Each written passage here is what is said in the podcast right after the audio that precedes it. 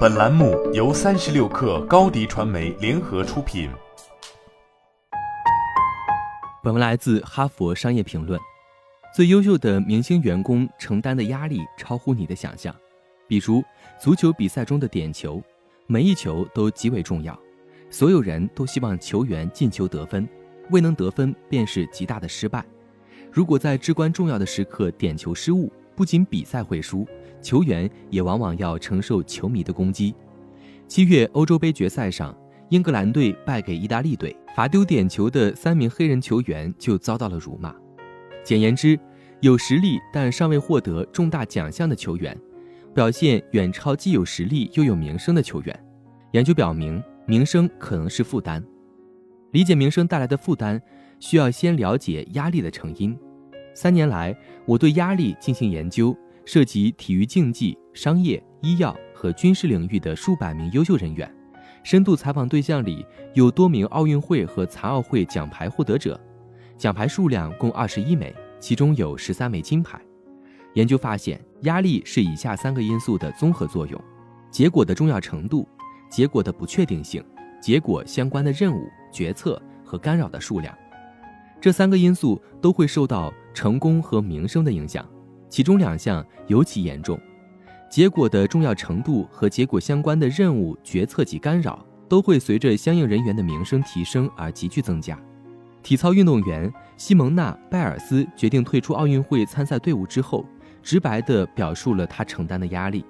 他说：“我们希望美国依然爱我们。”对于他这样广受关注和追捧的运动员来说，参赛不只是在三米高的空中表演复杂的高速花式旋转动作，还涉及三亿人的期望、他的冠军身份以及人类需要被爱、被尊重的基本需求。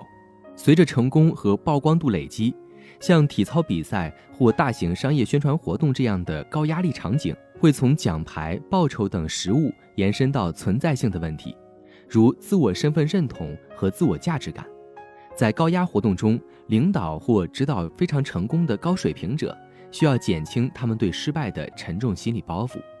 挪威速滑选手约翰科斯1994年第一次参加奥运会时压力过大，运动心理医生就问了他这个问题。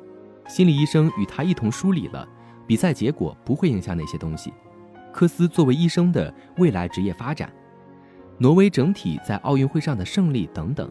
这种方法帮助科斯恢复了状态，完美的完成了三项比赛，赢得三枚金牌，并三次创造世界纪录。二零二一年五月二十六号，网球明星大坂直美在推特上宣布，因为心理状态欠佳。法国网球公开赛期间将不参加任何新闻发布会。之后，由于不出席发布会而被主办方罚款，他在五天后退赛。表现优秀者承担的附加任务和干扰会极大地增加压力，任务量会随着成功和名誉的增加而增加。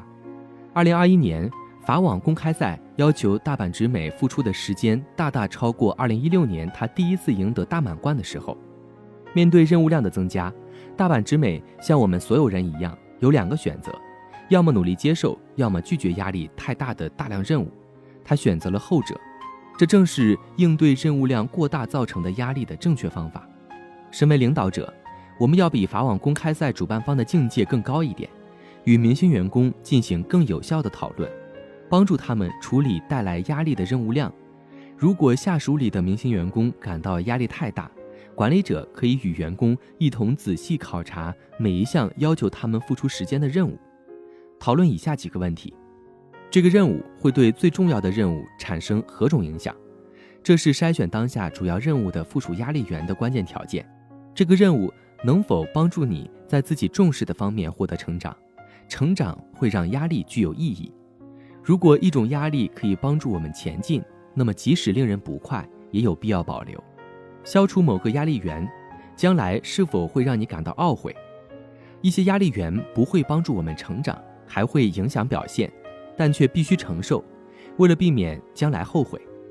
如果某个压力源有损表现，无法令人成长，也不会令人后悔，那就应该转移给其他团队成员，不必影响明星员工。